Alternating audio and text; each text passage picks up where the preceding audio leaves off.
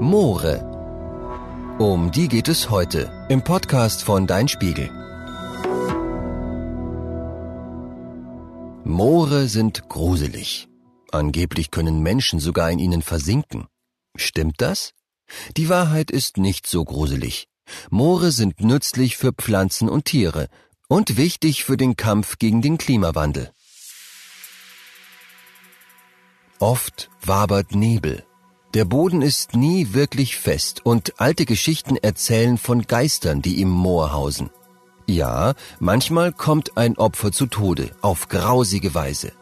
Von klebrigen Pflanzen gefangen und von Säften langsam aufgelöst. Klingt gespenstisch.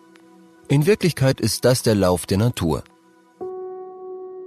Bei den Opfern handelt es sich um kleine Insekten, bei dem Killer um eine unscheinbare Pflanze namens rundblättriger Sonnentau. Die hat an ihren Blättern klebrige Tentakel, an denen sich gelegentlich ein Insekt verfängt. Das Blatt der Pflanze rollt sich dann langsam um das zappelnde Opfer, bis das Tier von den Verdauungssäften der Pflanze zersetzt wird. Normalerweise aber leben im Moor vor allem harmlose und oft wunderschöne bunte Vögel, Blumen und Schmetterlinge, aber keine Geister. Klar, der feuchte, dunkelbraune Boden kann sich unheimlich anfühlen, wenn er unter den Gummistiefeln schmatzt. Torf wird diese Masse genannt. Sie besteht aus den Resten abgestorbener Pflanzen. Der Torf kann Feuchtigkeit speichern wie ein Schwamm, deshalb ist das Moor so matschig.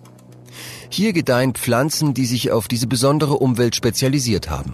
Vor allem Torfmoose, Wollgras sowie einige seltene Orchideen und natürlich der fleischfressende Sonnentau. Moore sind aber noch aus einem anderen Grund wichtig.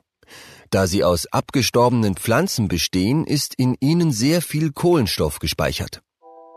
Der sollte da am besten auch drin bleiben, denn das Gas Kohlendioxid, CO2, in dem sich Kohlenstoff befindet, ist ja eine der wichtigsten Ursachen des Klimawandels. Solange der Torf nass ist, bleibt der darin gespeicherte Kohlenstoff, wo er ist.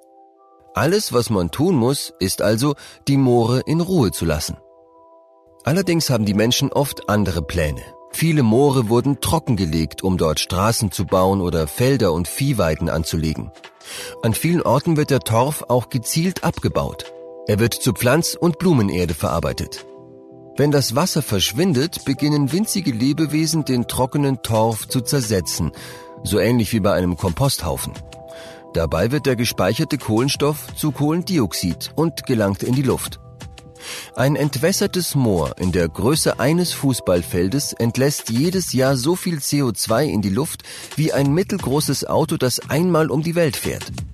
Jedes Jahr stoßen trockengelegte Moore weltweit ungefähr doppelt so viel CO2 aus wie alle Flugzeuge zusammen. Und das oft über viele Jahrzehnte. Moore gehören zu den größten Kohlenstoffspeichern der Welt. Moorforscher und Klimaexperten fordern deshalb, dass keine Moore mehr trockengelegt werden, dass die alten, längst ausgetrockneten wieder geflutet werden. Denn das ist die gute Nachricht. Sobald der Torf wieder unter Wasser steht, bleibt auch der Kohlenstoff wieder im Boden.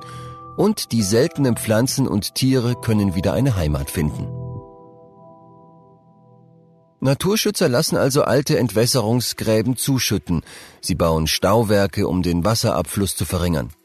Mit etwas Glück und viel Zeit kann sich so wieder ein fast natürliches Moor entwickeln.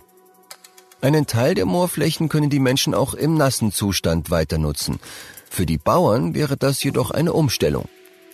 Auf feuchtem Moorboden kann man beispielsweise keinen Mais anbauen und schwere Traktoren würden ständig stecken bleiben.